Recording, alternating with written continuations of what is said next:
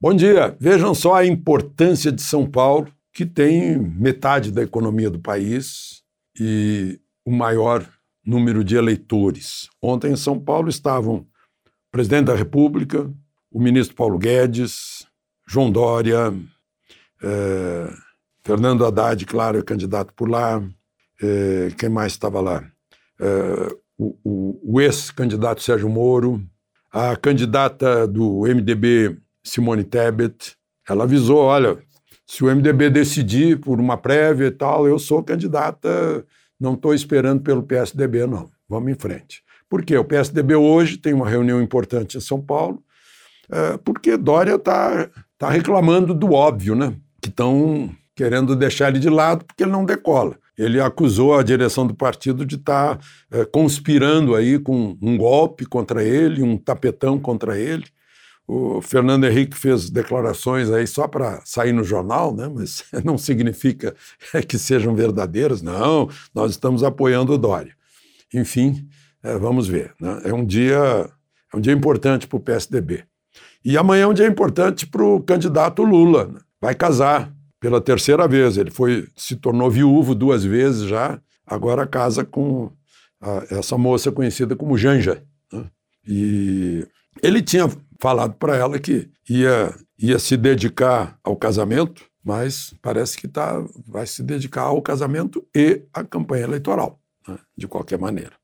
É, enfim, é, é um ano eleitoral que promete muito. Por falar nisso, lá no Rio de Janeiro ontem, o Tribunal de Justiça decidiu mandar para o arquivo, não aceitou a denúncia da rachadinha contra Flávio Bolsonaro, do tempo em que ele era da Assembleia Legislativa sem provas. O próprio Ministério Público pediu, já que as provas, quando chegaram no Superior Tribunal de Justiça e no Supremo, foram desconsideradas como tal. Né? Então, tá, é mais uma, mais uma narrativa que some.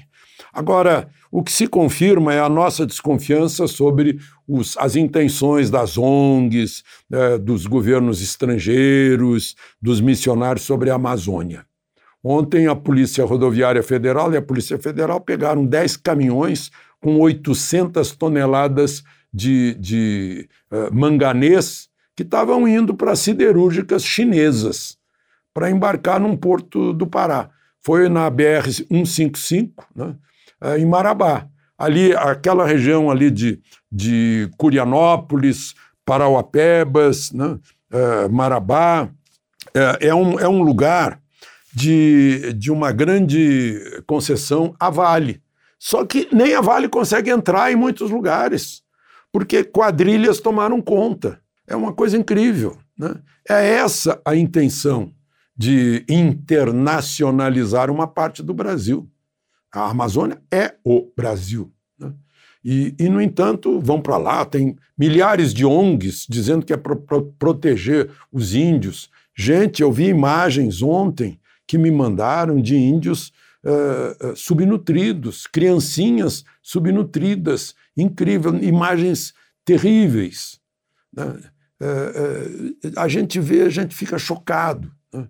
Então, é bom a gente se alertar por isso. Né? Aliás, na Amazônia Mato-Grossense, né, a Polícia Federal com a PM fizeram uma grande operação ontem pegando também uma grande rede de tráfico de cocaína.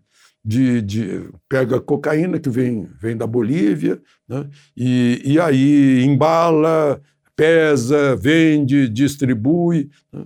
É, eles querem tomar conta. Nós não podemos, o nosso país não pode virar um, um santuário do crime. Agora, se o exemplo vem de cima de descumprimento de leis, se corruptos são soltos, né, se corruptos são descondenados pela Suprema Corte, então é um, é um desespero. Eu imagino o desespero dos estudantes de direito vendo decisões de ministros do Supremo e comparando essas decisões com o que está escrito na Constituição. Né. É, é, é difícil que, que o país não, não tem algum tipo de, de, de choque diante disso, né? já que o poder emana do povo. A gente tem que demonstrar que estamos eh, chocados com isso. Eu nunca vi nada parecido. De Brasília, Alexandre Garcia.